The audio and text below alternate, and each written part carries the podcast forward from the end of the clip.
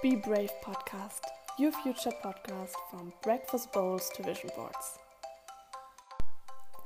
Hallo und herzlich willkommen zur allerneuesten Podcast-Folge. Schön, dass du eingeschaltet hast. Heute erwartet dich ein super inspirierendes Interview zum Thema christlicher Glauben in der heutigen Zeit mit der lieben Anna. Und sie erzählt nicht nur von ihrem Glauben und was Glaube für sie bedeutet, sondern auch ähm, von ihren Erfahrungen im Ausland, in Osteuropa, was sie sich vorgenommen hat für die Zukunft und ja, wie sie einfach lebt und was sie vielleicht auch unterscheidet von Nichtgläubigen in der heutigen Zeit. ja, ich wünsche dir ganz, ganz viel Spaß beim Zuhören und let's go. Hallo und herzlich willkommen, liebe Anna. Schön, dass du heute hier bist. Hi, danke für die Einladung. Ich freue mich.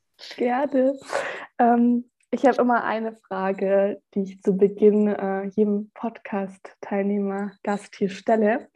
Und zwar lautet die, für was oder wen bist du heute dankbar? Oh, coole Frage. Ähm, heute mh, hm, bin ich dankbar für einen Spaziergang im Wald, den ich vorhin gemacht habe. Ähm, das war richtig schön. Ja, gute Frage. Die habe ich dir auch nicht verraten. ist immer schön, wenn das so als erstes ähm, einfach intuitiv kommt. ähm, ja, Anna, möchtest du dich mal ganz kurz vorstellen, ähm, wer du so bist, was du so machst? Ja, kann ich gerne machen. ja, ich bin Anna, ich bin 23 Jahre alt, ähm, wohne zurzeit in Ludwigsburg und studiere soziale Arbeit im vierten Semester.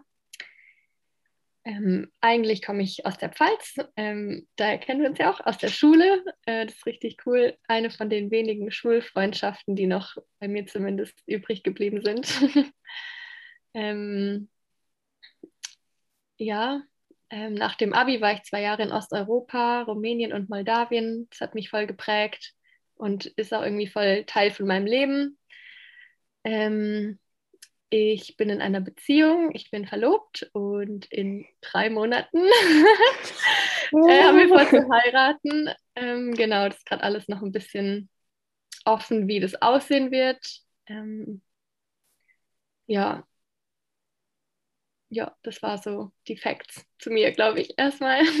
Sehr cool. Ich habe die Anna heute ähm, mit dazu geholt, weil ich Anna so ein schönes Beispiel finde für modernen christlichen Glauben irgendwie, wie ich dich so kennengelernt habe und ähm, dein Bezug zu Gott. Und ich bin jetzt nicht so äh, gläubig oder würde mich da nicht als Experte sehen, aber ich finde, du machst es auf so eine schöne Art und Weise und ja, auf jeden Fall modern auch, finde ich. Ähm, was ist denn für dich Glaube? Ähm, also ich glaube, so zu so das Wort Glaube an sich ähm, ist einfach so ein Überzeugtsein von der Existenz von etwas, was man nicht direkt sieht. Ähm, also genau bei der Frage kommt mir direkt so ein, auch so ein Bibelvers ähm, in den Kopf, wo steht, ähm, dass es so das ähm, Rechnen damit ist, dass sich das erfüllt, worauf man hofft.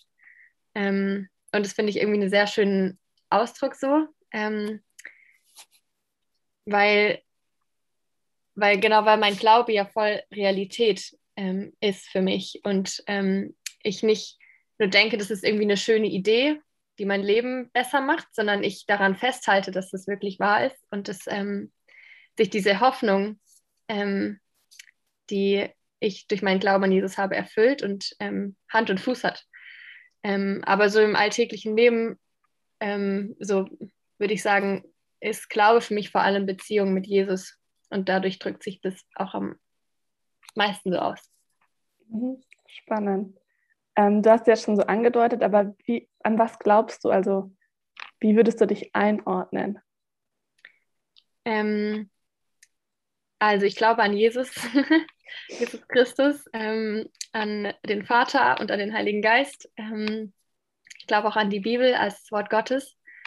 Ähm, und ja, ich denke, so könnte man sagen, dass ich Christ bin, aber ähm, genau, das ist ja auch irgendwie oft, verstehen viele Leute verschiedene Sachen unter Christsein wahrscheinlich. Aber ja, für mich heißt es, dass ich an, an diesen Gott der Bibel glaube, ähm, dass ich daran glaube, dass er für mich gestorben und auferstanden ist ähm, und meinem Leben dadurch ähm, Sinn und Ziel gibt. und ähm, ja, dass ich jetzt im Glauben an ihn und mit ihm ähm, leben kann. Sehr cool. Wie bist du denn zu deinem Glauben gekommen? Ähm, also, äh, meine Eltern sind auch beide gläubig ähm, und so der mh, hm, Glaube, dass Gott existiert, der wurde mir schon so in die Wiege gelegt. Ähm, also so bin ich aufgewachsen und habe das, glaube ich, auch nie so richtig angezweifelt, dass Gott existiert. Ähm, es war für mich irgendwie immer klar und es war auch für mich schon von klein auf klar, dass ähm, wenn ich Sorgen habe oder Ängste oder Nöte, dass ich bete und dass ich Gott frage und dass er dann auch antwortet. Und das habe ich auch als Kind schon erlebt. Ähm, in so den ja, Sorgen, die man als Kind hat. ähm, genau, dann, als ich älter wurde, so in meiner Teenie-Zeit, ähm, würde ich sagen, also so kurz gefasst, dass ähm, Jesus so meinen Glauben nochmal voll revolutioniert hat ähm, und mich von einer Art Religion irgendwie auch befreit hat. Ähm, und zwar, also genau, ich würde sagen, so, dass ähm, ich da nochmal ähm, mein Leben ganz anders auf ihn ausgerichtet habe oder angefangen habe, ähm, mit ihm zu leben. Ähm, ja, also ich glaube, ich war so sehr in so einem Denken drinne, ähm, so ich muss irgendwas oder ich tue irgendwas, ähm, was Gutes und dann findet Gott es gut und dann geht es mir gut. Oder also verstehst du so mhm. dieses Denken, was wir auch irgendwie unter Religion verstehen und was auch irgendwie, glaube ich, voll menschlich ist. Ähm, das steckt irgendwie so in uns drin. So wir wollen irgendwie für das, ähm, was uns ausmacht oder äh, wir wollen so arbeiten dafür. Ja. Ähm, und auch wenn um mich rum das nicht gepredigt wurde, ähm, war dieses Denken trotzdem irgendwie sehr tief in mir drin und ich dachte immer irgendwie so unterbewusst, ich muss ein besserer Christ sein, damit ich dann wirklich für Gott leben kann und damit ich wirklich sein Kind bin. Ähm, und ähm, ja, irgendwann ähm, hat einfach so diese Tatsache, hat genau hat so ein ähm, Satz bei mir voll eingeschlagen und ähm, die Wahrheit, an die ich glaube, die dahinter steckt, hat mein Leben dann nochmal voll verändert. Ähm, und zwar war das auch ein Vers aus der Bibel, wo ungefähr steht, ähm, aus Gnade seid ihr gerettet und nicht aus dem, was ihr tut. Ähm, und das ist so ein Satz, den ich von meiner Kindheit auch gehört habe, weil ich halt schön christlich aufgewachsen bin. Aber als ich so, ich glaube, 15 war, hat dieser Satz irgendwie voll in mein Herz eingeschlagen ähm, und mich voll staunen lassen darüber, dass ähm, Gott gar nicht auf meine Bemühungen wartet, sondern er mich zuerst geliebt hat und dass ähm, das eigentlich das Zentrale des Christen, christlichen Glaubens auch ausmacht und bedeutet. So ähm, das, was Jesus am Kreuz getan hat, dass er gestorben ist, das hat er getan, ähm, obwohl er wusste, dass ich nicht perfekt bin und obwohl er wusste, dass ich nicht gut genug bin und nicht an seinen Standard an Heiligkeit und Perfektion rankomme. Ähm, genau, und ähm, ja, also genau, dann habe ich mich taufen lassen, so als äußeres Bekenntnis auch. Ähm, und seitdem ähm, ja, werde ich immer wieder neu überwältigt von dieser bedingungslosen Liebe. Ähm, und ähm, ja, lerne aus dieser Gnade herauszuleben, nicht aus mir selbst und nicht ähm, meine Identität als sein Kind ähm, an dem festzumachen, was ich tue oder was ich irgendwie, wo ich mich versuche zu beweisen, sondern ähm, aus dem, was er für mich getan hat. Also gab es für dich dann schon so das eine Schlüsselerlebnis? Ähm, war das so eine Zeit? Ja, ich glaube, es war schon auch voll ähm, der Prozess und ich habe ja vorher auch an Gott geglaubt und auch mit ihm gelebt, aber das war irgendwie eine sehr zentrale Erkenntnis ähm, und äh, ich glaube, es war in so einem, ich habe so einen Glaubensgrundkurs gemacht, ähm, wo man so Basics das zusammen durchgeht und das war richtig cool, weil da so ganz viele verschiedene Leute in dem Kurs waren, verschiedene aus verschiedenen Altersstufen, verschiedene Hintergründe, manche aus christlichen Hintergründen, manche gar nicht. Ähm, voll also auf der Suche und es war einfach voll der coole Austausch und ähm, irgendwie haben wir diesen Bibelvers zusammen behandelt und es war eigentlich so eine ganz normale, so ein ganz normaler Abend. Und aber der hat an dem Tag hat irgendwie so voll eingeschlagen in mein Herz und da war irgendwie, glaube ich, für mich so klar, so ähm, ich habe die Entscheidung eigentlich schon getroffen für Jesus, aber jetzt ist mir irgendwie nochmal mehr klar, dass er die Entscheidung für mich schon viel früher getroffen hat. Mhm. Ähm, dass du keine Leistung bringen musst. Ja, dass, dass ähm, ich gut genug bin, weil er gut genug ist und weil er mich gut genug macht, auch irgendwie. Mhm. Ähm, genau. Also ja, das war so 2014, glaube ich, so im Frühling. Ja. Okay. Und was würdest du sagen, wie unterscheidest du dich jetzt von jemand, der nicht gläubig ist oder das nicht so auslebt in deinem Alltag? Mhm.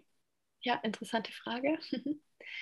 Also, ich glaube, dass sich mein Alltag schon grundlegend verändert von Menschen, die nicht glauben.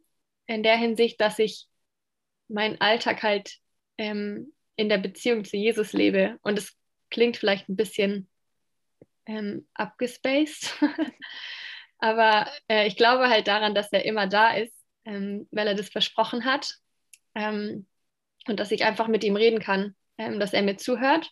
Und zum Beispiel starte ich meinen Tag immer mit einfach Zeit mit ihm, wo ich auch einfach leise werde, ähm, auch schaue, okay, was äh, schenkt er mir, wofür bin ich dankbar.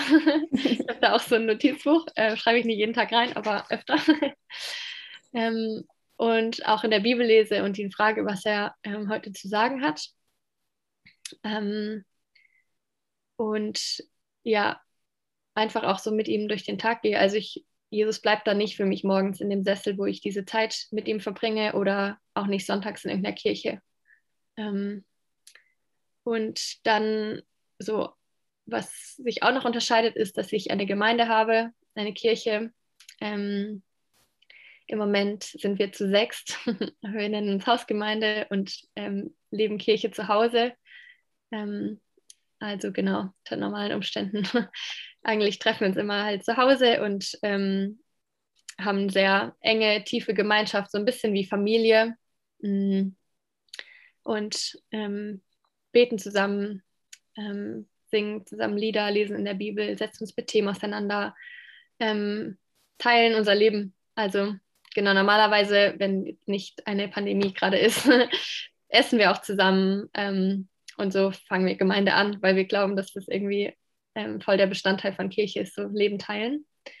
Und vielleicht noch eine dritte Sache, ähm, dass ich an ein Leben nach dem Tod glaube, ähm, in Gottes Gegenwart und das verändert ähm, meine Sicht auf vieles, glaube ich, radikal, weil es irgendwie weil ich eine Hoffnung, eine Hoffnung habe, dass ähm, Gott eines Tages alles kaputt wiederherstellt ähm, und es mir eine Perspektive gibt, die größer ist als ähm, Leid oder Sorgen, die ich jetzt sehe, so in meinem Leben oder jetzt auch vor allem gerade irgendwie so um ähm, mich herum.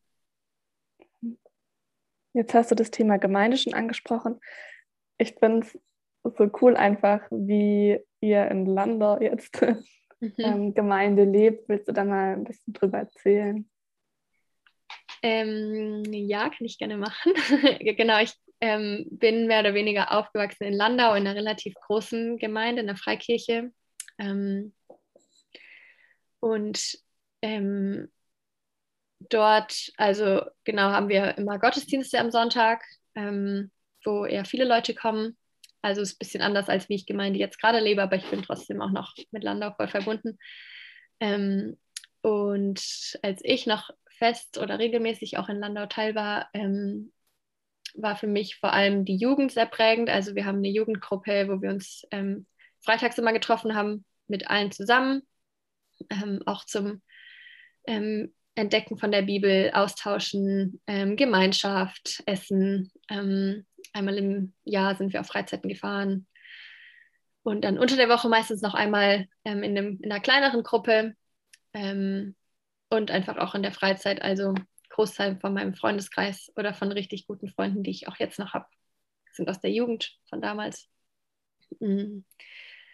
Ja, verschiedene andere Sachen hatten wir auch immer noch. Ähm, ja, oder also hast du konkrete Fragen zur Gemeinde oder? Ähm? Ja, vielleicht mal an die Zuhörer. Ihr könnt euch das einfach so komplett gegenteilig vorstellen, wie man sich so irgendwie diese klassische Kirche vorstellt oder wie man irgendwie so dieses, also so habe ich das Gefühl. Also das Gebäude ist schon mal richtig cool und modern. Ich finde, das macht schon mal voll viel aus, so die Atmosphäre. Und ja, jeder ist irgendwie sehr aufgeschlossen und ja, es ist passiert so viel und irgendwie auch so modern. Also irgendwie, ich habe jetzt schon öfter was mitbekommen von Themen in Gottesdiensten oder so, die halt so viel realitätsnah sind, als ich sie halt kenne aus klassischen irgendwie Institutionen. Mhm. Ja, ich, also ich glaube, ähm, ich weiß nicht, ob ich das Wort modern so passend finde, weil mhm. ähm, vielleicht von, von äußeren Formen so, aber so der Glaube ist ja der gleiche. Ja. Und auch der gleiche, der schon vor 2000 Jahren, ähm, als die ersten Gemeinden entstanden sind, ähm, gelebt und gefeiert wurde. Ähm, genau, aber so äußerlich kann ich, glaube ich, verstehen, was du meinst. Ja, halt so irgendwie attraktiver für junge Menschen gemacht. Mhm. Mhm. Also so ist halt meine subjektive Wahrnehmung. Ja, ja, was ähm, mich, glaube ich, sehr positiv geprägt hat, ähm, ist, dass einfach voll die große Offenheit herrscht für Fragen und Zweifel und ähm, ja, kennenlernen einfach. Also, ähm, weil ich auch glaube, dass das was ist, was ähm, Jesus widerspiegelt, weil ich glaube, Jesus war nicht der, ähm, der sich zu den Hochreligiösen gesetzt hat, die, deren Glaube nicht gewankt hat oder die so nach außen perfekt schienen. Und das lesen wir auch in der Bibel. Jesus war der, der sich mit den Leuten abgegeben hat, ähm, die, deren Leben Chaos war, deren Glaube Chaos war, ähm, die auch oft von der Gesellschaft verstoßen waren. Ähm, und ich glaube, dass das das ist, was wir nachahmen sollten als seine Nachfolger. Mhm. Das klingt sehr inspirierend. Voll schön. Ähm, jetzt hast du in der Vorstellung schon gesagt, dass du zwei Jahre nach dem Abi unterwegs warst. Willst du dazu mal noch mehr erzählen? Mm, ja, gerne. ähm, ja, also wie viele habe ich schon so meine Schulzeit durch immer gedacht, nach dem Abi ins Ausland. Ähm, dachte immer so, eher so Afrika, Südamerika, kurze Asienphase gab es auch. äh, und dann ähm, habe ich mich irgendwann für eine Organisation entschieden, eine christliche Missionsgesellschaft. Ähm, und ähm, ja, dann war irgendwie schnell klar, dass es für mich in Europa bleibt. und dann bin ich nach Moldawien gegangen. Ich weiß noch den Moment in der Schulzeit, als es so Ja, alle waren so, what? Glaub. Ich war auch so, what? ich weiß nicht, aber irgendwie fühlt sich das richtig an. ja, ich wusste nicht mal, wo Moldawien liegt, als ich es zum ersten Mal gehört habe und dachte auch erst so, nee, äh, Gott, da gehe ich nicht hin. und bin so froh, dass ähm, ich es trotzdem gemacht habe, weil es einfach, ja, ich glaube, bis, also bis jetzt mein Leben voll geprägt hat und glaube auch in Zukunft weiter prägen wird. Ähm, genau, also Moldawien liegt ähm, östlich von Rumänien, ein ganz kleines Land. Ähm, bisschen vergessen, aber lohnt sich, nicht vergessen zu sein. ähm, ja, genau, da war ich ein halbes Jahr und dann habe ich so ein halbes Jahr ein ähm, Jüngerschaftstraining gemacht, so heißt es, ähm, wo wir voll viel über unseren eigenen Glauben gelernt haben, über andere Religionen, über Kultur und solche Sachen und zwischendurch immer Einsätze gemacht haben in Dörfern oder Gemeinden unterstützt haben und so, Familien. Und da waren wir dann auch ähm, immer wieder in Rumänien. Und das hat dann dahin geführt, dass ich ähm, entschieden habe, ein Jahr lang noch, ein Jahr noch dran zu hängen in Rumänien. Und dann war ich mein zweites Jahr im Süden von Rumänien in einem kleinen Dorf. Ähm, da mit meinem vierköpfigen Team gelebt, unter Romas vor allem. Und da haben wir ähm, in der Kirchengemeinde mitgearbeitet, eine Jungschar, also eine Kindergruppe quasi mit aufgebaut, eine Jugendgruppe. Ähm, ja, waren für Familien da, haben den Pastor unterstützt und es war einfach eine sehr ähm, herausfordernde, herausfordernde und intensive Zeit, aber einfach ähm, eine richtig gute auch. Und ich vermisse es auch echt ein bisschen immer wieder. Und jetzt kannst du perfekt Rumänisch. Nee, ich sage immer so Alltagswortschatz und christlicher Wortschatz geht. also ja, ich fand so recht, ich schläft langsam ein, ich muss mal wieder hin. Also für alle, die es nicht wissen, korrigiere mich, wenn ich was Falsches sage. In Moldawien redet man auch Rumänisch. Genau, ja, und Russisch, aber offiziell Rumänisch. Und Nein. Rumänisch habe ich auch gelernt, ja. Hast du dann zwei Jahre lang eine Sprache gelernt? Genau. Ja. Das war auch irgendwie jetzt so von meinem Blickwinkel her so krass irgendwie. Du warst ein Jahr weg mhm. und dann heißt es so, ja, wir sehen dich wieder, aber ich gehe wieder. und es war irgendwie so außergewöhnlich, weil ich, ich glaube, ich kenne sonst keinen, der gesagt hat, okay, er hängt noch ein Jahr dran. Mhm. Und das war auch irgendwie voll inspirierend, fand ich, weil man so dachte, okay, das ist ja schon ein anderes Leben als jetzt hier. Ähm, viel weniger Luxus, logischerweise. Aber das Internet ist besser. das stimmt, ja. Wenn es um, dann funktioniert. Im Zug, da irgendwo, mal ja. haben. Ja, und dann ja. heißt es, okay, du gehst nochmal. Mhm. Ja, das war schon. Ja. Ja, aber ähm, also ich bin echt froh, dass ich es gemacht habe. Mm, ich denke auch oft, dass ähm, man geht ja auch so mit dem Aspekt, man geht, um zu helfen und so. Und ich glaube schon auch, dass ähm, viel passiert ist in dem Jahr um uns herum, aber ich glaube, am meisten ähm, habe ich gelernt und mitgenommen. Also so von dem Aspekt her einfach in eine andere Kultur einzutauchen. Im ersten Jahr habe ich schon viel beobachtet und bin von Ort zu Ort und dann so ein Jahr an einem Ort in einem Dorf mhm. zu sein, äh, das war schon echt heavy manchmal weil ich halt auch einfach gemerkt habe, wie anders ich bin und wie ich da nicht reinpasse ähm, und wie anstrengend es manchmal ist, mit Menschen anderer Kulturen zu versuchen, zusammenzuleben und zusammenzuarbeiten. Äh, aber das halt meinen Horizont auch voll erweitert hat. Also auch jetzt ähm, einfach irgendwie mehr ähm, so Respekt und Offenheit für andere Menschen und wie sie anders ticken und denken. Genau, und dann auch von dem Aspekt vom Glauben her, sich mein Glaube auf jeden Fall voll ähm, vertieft und verfestigt, weil ich auch manchmal manche Krisen durchlebt habe, die ich, glaube ich, jetzt im normalen Leben in Deutschland nicht durchlebt hätte. Genau. Auf jeden Fall. Ich finde es gerade ähm, so witzig, weil du meintest, du passt da nicht rein. Und wenn man dich jetzt sehen würde, würde man denken, hä, vom Aussehen könnte man das meinen. du passt da rein, aber es ist dann irgendwie krass so, ähm, wie das trotzdem, wie du, man trotzdem dann Unterschiede merkt. Ja, ja vom Aussehen habe ich tatsächlich ganz gut reingepasst. Ähm, und es war auch echt ein Vorteil, weil ähm, man so auf den ersten Blick nicht als Ausländer abgestempelt wird. Aber einfach, also sobald ich geredet habe, haben sie ja gemerkt, ähm, dass ich keine Muttersprachlerin bin.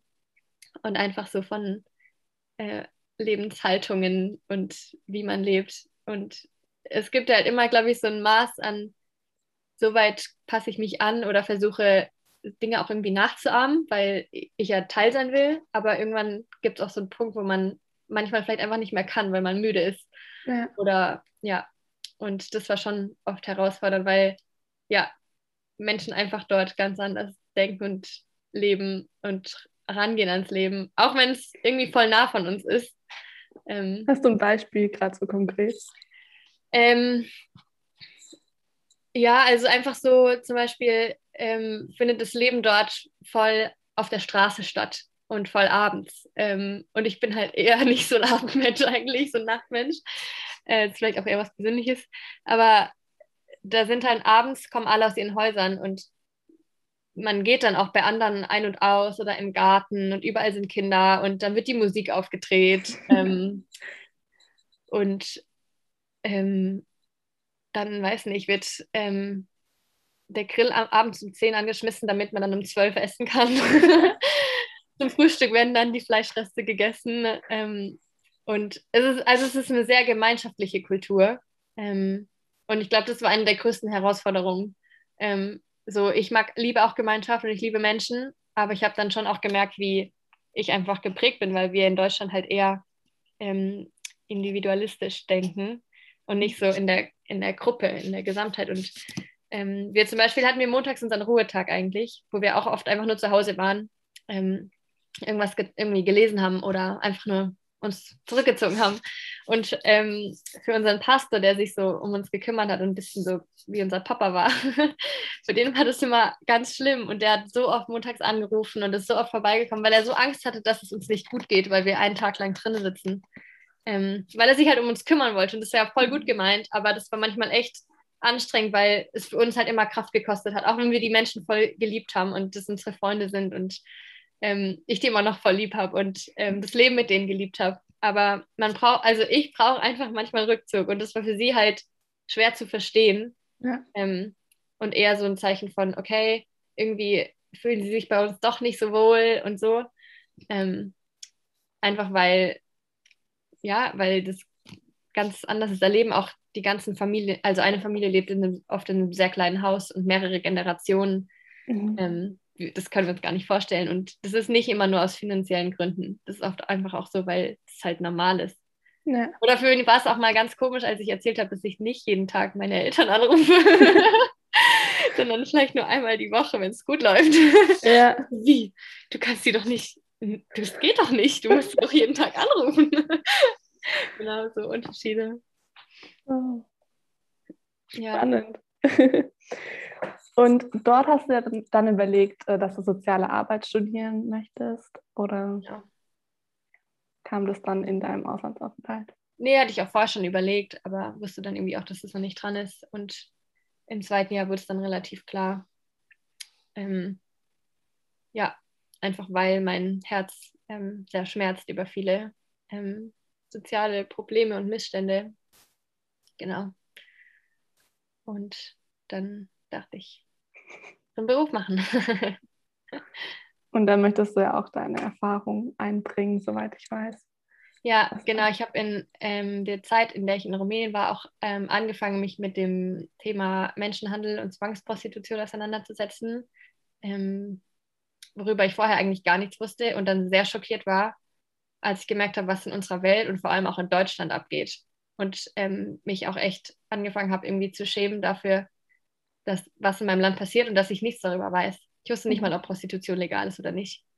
Ähm, es ist legal, es ist sehr legal. und auch voll ähm, die Schlupflücke für Menschenhändler. Ähm, und ich glaube, ich, also ich weiß jetzt nicht, wie wissenschaftlich fundiert diese Zahl ist, aber man sagt, so 80 Prozent der Prostituierten in Deutschland kommen aus Rumänien und Bulgarien. Und ähm, je mehr ich mich dann auch dort und dann auch danach damit auseinandergesetzt habe, hat es mich einfach ähm, schockiert, weil ich halt Gesichter vor Augen habe von jungen Mädels, die keine Perspektive haben in Rumänien. Und ähm, die Gefahr, ähm, in die falschen Hände zu kommen, ist sehr groß und es passiert sehr schnell. Ähm, genau, und da bin ich aber gerade noch ein bisschen am ähm, rausfinden, ob das irgendwie auch eine Berufung oder so sein könnte.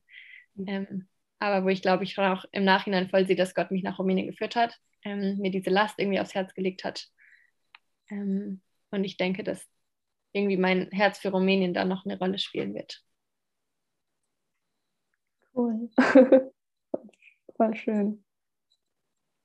Wie findest du das raus mit der Berufung? Oder ähm, also genau, als ich angefangen habe zu studieren, dachte ich irgendwann, es ist jetzt Zeit, nicht nur mich damit auseinanderzusetzen und zu sehen und zu denken, oh, das ist echt schlimm, sondern auch aktiv zu werden. Und jetzt bin ich ähm, seit ungefähr einem Jahr auch ehrenamtlich aktiv bei einem Verein in Stuttgart. Ähm, arbeite jetzt ehrenamtlich neben meinem Studium mit Frauen zusammen, die ausgestiegen sind aus der Prostitution. Ähm, würde gerne mein Praxissemester in Rumänien in einem Frauenschutzhaus machen und einfach ja Erfahrungen sammeln, ähm, gucken, was das mit mir macht. Mhm. Ähm, genau, das sind so jetzt meine nächsten Schritte, glaube ich, dazu. Also Respekt, da muss man auch auf jeden Fall innerlich sehr stark sein. Ich glaube, das könnte nicht jeder. Jetzt mal ein ganz anderes Thema. Und zwar ähm, hast du ja gesagt, dass du verlobt bist. Also ein persönliches Thema. Ja. ähm, jetzt frage ich mal so ganz ähm, provokativ. Warum möchtest du so jung heiraten? Ist ja nicht der Durchschnitt ähm, aktuell so in Deutschland. Ja. Ja, in Deutschland. Spaß. ähm, ja, ich glaube, es ist eine relativ große Frage. Mm, Also genau, mal so allgemein ähm, würde ich antworten, dass ich Ehe als was voll Wertvolles ähm, ansehe und ich glaube, dass in Ehe ähm, voll der große ähm, Schatz liegt, in der Hinsicht, dass ähm, zwei Menschen sich ein Versprechen geben, ähm, sich lebenslang ähm, treu zu bleiben und sich dazu entscheiden, den anderen zu lieben, wie man ja auch so sagt in diesem alten Bekenntnis, den guten wie in bösen Tagen. Ähm, und ich glaube, dass in diesem Bund, sage ich mal, den man schließt, voll, ähm, voll viel drin liegt, weil das voll viel vom Wesen Gottes ähm, widerspiegelt. Also jetzt mal so auf dieser theoretischen Ebene. Mhm. Ähm, weil Gott sich ähm, verbindlich dafür entschieden hat, uns zu lieben ähm, und bereit war, sehr viel dafür aufzugeben. Und ich glaube, das spiegelt die Ehe wieder, sich verbindlich ähm, für meinen Partner zu entscheiden. Ähm, und ich finde es ehrlich gesagt ein bisschen traurig, dass diese Verbindlichkeit in unserer Kultur verloren geht. Ähm, und bin, äh, ja, bin voll der Fan von ähm, verbindlichen Beziehungen und von Ehe und freue mich auch richtig auf die Ehe. Ähm, und trotzdem würde ich jetzt nicht jedem sagen, heirate so schnell es geht. ich habe auch eigentlich immer eher gedacht, dass ich nicht so früh, sag ich mal, heiraten will. Ähm, aber ähm, ja, ich glaube, es ist wichtig, dass man sich vorher gut kennenlernt und sich das gut überlegt. Ähm, und ja, wir kennen uns jetzt auch schon ein bisschen länger. äh, es war auch ein längerer Weg dahin. Ähm, ja, also genau, ich will jetzt nicht irgendwie pauschal sagen, man sollte auf jeden Fall direkt heiraten und so schnell wie möglich. Ich glaube, man muss das schon gut prüfen und so, aber ähm, wenn man die Entscheidung getroffen hat, dann ist das, glaube ich, eine gute Entscheidung. Beantwortet das die Frage ein bisschen? Ja, voll. Und zum Thema Verbindlichkeit, ähm, wie stehst du denn dann so zum Thema Scheidung? Also sozusagen dem Gegenteil, man löst das Ganze wieder auf. Mhm. Ähm, ja, schwere Frage. Ähm, ja, weil, also ich muss sagen, ich bin schon noch ein bisschen traurig, dass ähm, so viele Ehen auseinandergehen ähm, und denke, das ist sehr schade. Und auch, dass irgendwie die Hürde in unserer Gesellschaft dafür sehr niedrig geworden ist. Ich glaube, mhm. dass man schnell aufgibt. Ähm, und natürlich nicht alle. Und ähm, ich glaube auch, ich sehe mich nicht in der Lage, über alle zu sagen, Scheidung ist prinzipiell schlecht und sollte man nicht machen. Ich denke, es gibt durchaus Fälle, wo das der bessere Weg ist.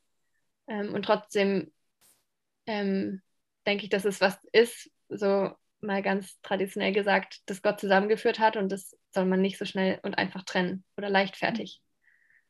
Ähm, ja, aber es ist also schwierig, das irgendwie pauschal zu sagen. Ja. Ähm, für uns ist klar, dass wir jetzt nicht damit rechnen, uns wieder scheiden zu lassen und einfach jetzt mal heiraten und dann gucken, was kommt. So.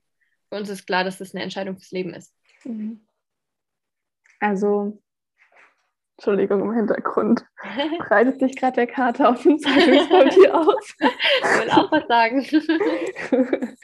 ähm, also jetzt mal abgesehen, sagen wir mal, du hättest keinen Verlobten. Würdest du dann erstmal so pauschal sagen, ja, Scheidung kommt für mich persönlich gar nicht in Frage? Ähm, oder wäre das schon irgendwie für dich ein Weg, den man gehen kann? Oder für mich jetzt persönlich, sagen? meinst mhm. du? Mm.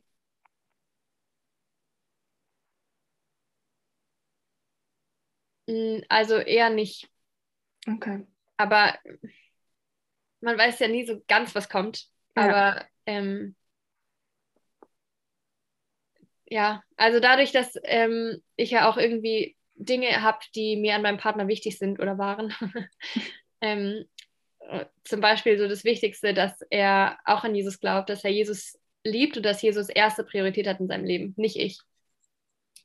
Ähm, mit dieser Grundlage ähm, starten wir in die Ehe ähm, und haben auch, glaube ich, in der Thematik dann irgendwie eine ähnliche Sichtweise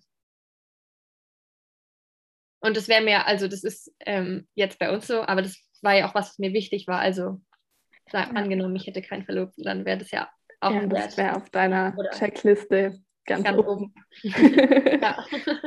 Verhext. Sehr cool.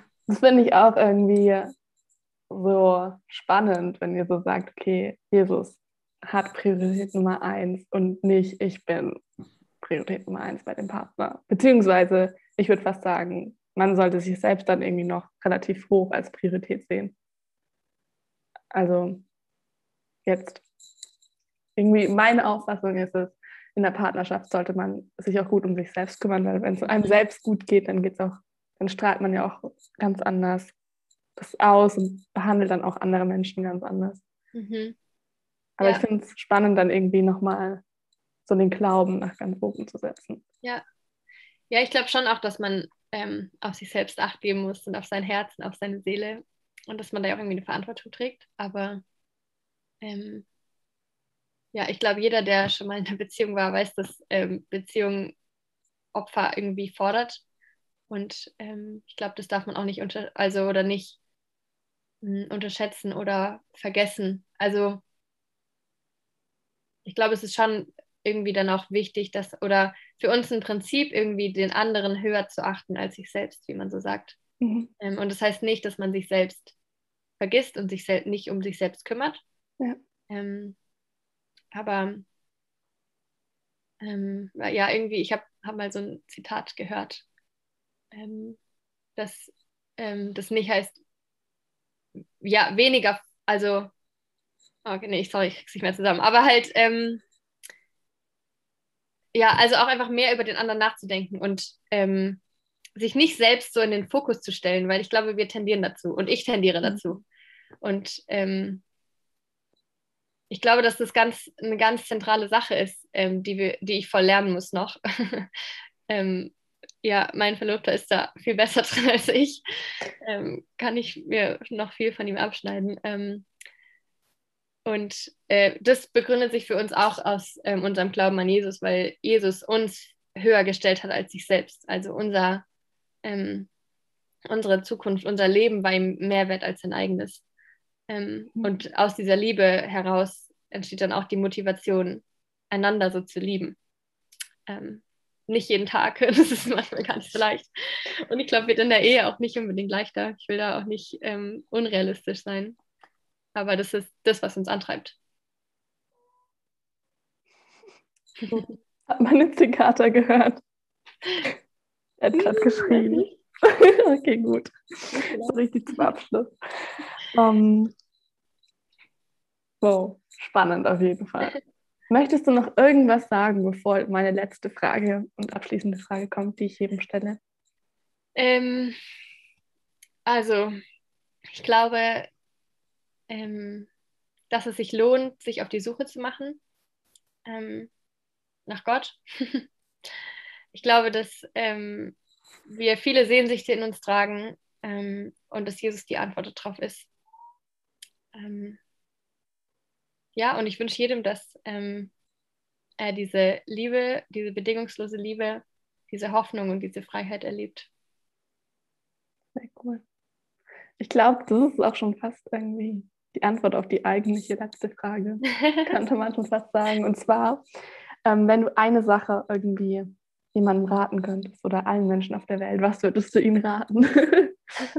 würdest du das gleiche antworten? Wahrscheinlich so ähnlich, ja.